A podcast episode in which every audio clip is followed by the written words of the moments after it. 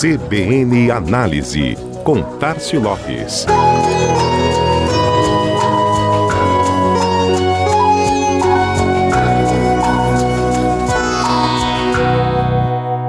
E o touro da B3, a Bolsa de Valores de São Paulo, mostra como comunicar hoje é algo complexo.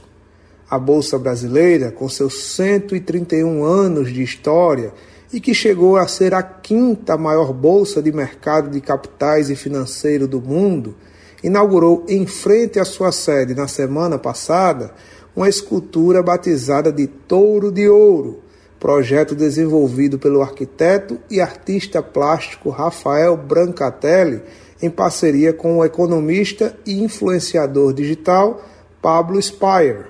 A obra, com mais de 5 metros de comprimento, 3 de altura e 2 metros de largura, foi inaugurada para ser a nova atração da região, virar um ponto turístico, como o famoso Charging Bull, o touro de bronze de Wall Street, em Nova York.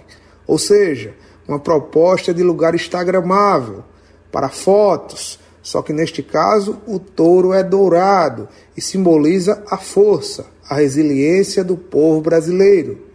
Segundo seus idealizadores, apesar do touro ser um símbolo atrelado ao mercado financeiro em todo o mundo, aqui ele representaria características da nossa gente. Mas isso era o que eles desejavam comunicar. Aí vem o entendimento dos que recebem a mensagem e dos demais envolvidos. Do lado do público, uma parte inclusive protestou colocando cartazes de fome na escultura e afirmando que o touro seria mais um símbolo da especulação, da desigualdade social e da exploração no Brasil. O movimento ecoou nas redes sociais e ganhou espaço em veículos de imprensa.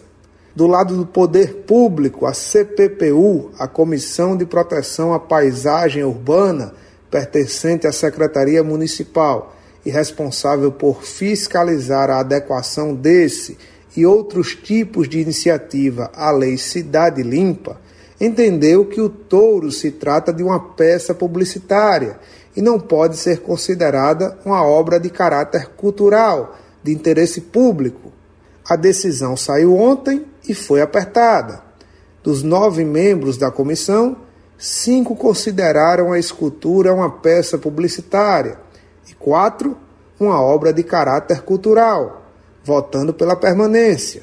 Resultado: oito dias após a inauguração, a peça, depois de causar polêmica, acabou por ser removida do local. E também por mostrar que comunicar, independente da estratégia e da forma de materialização, está se tornando algo cada vez mais complexo e delicado.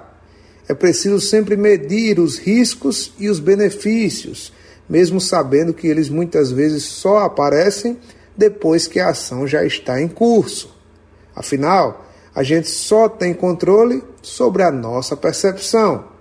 O juízo de valor que o público ou parte dele faz está sempre entre as variáveis não controláveis.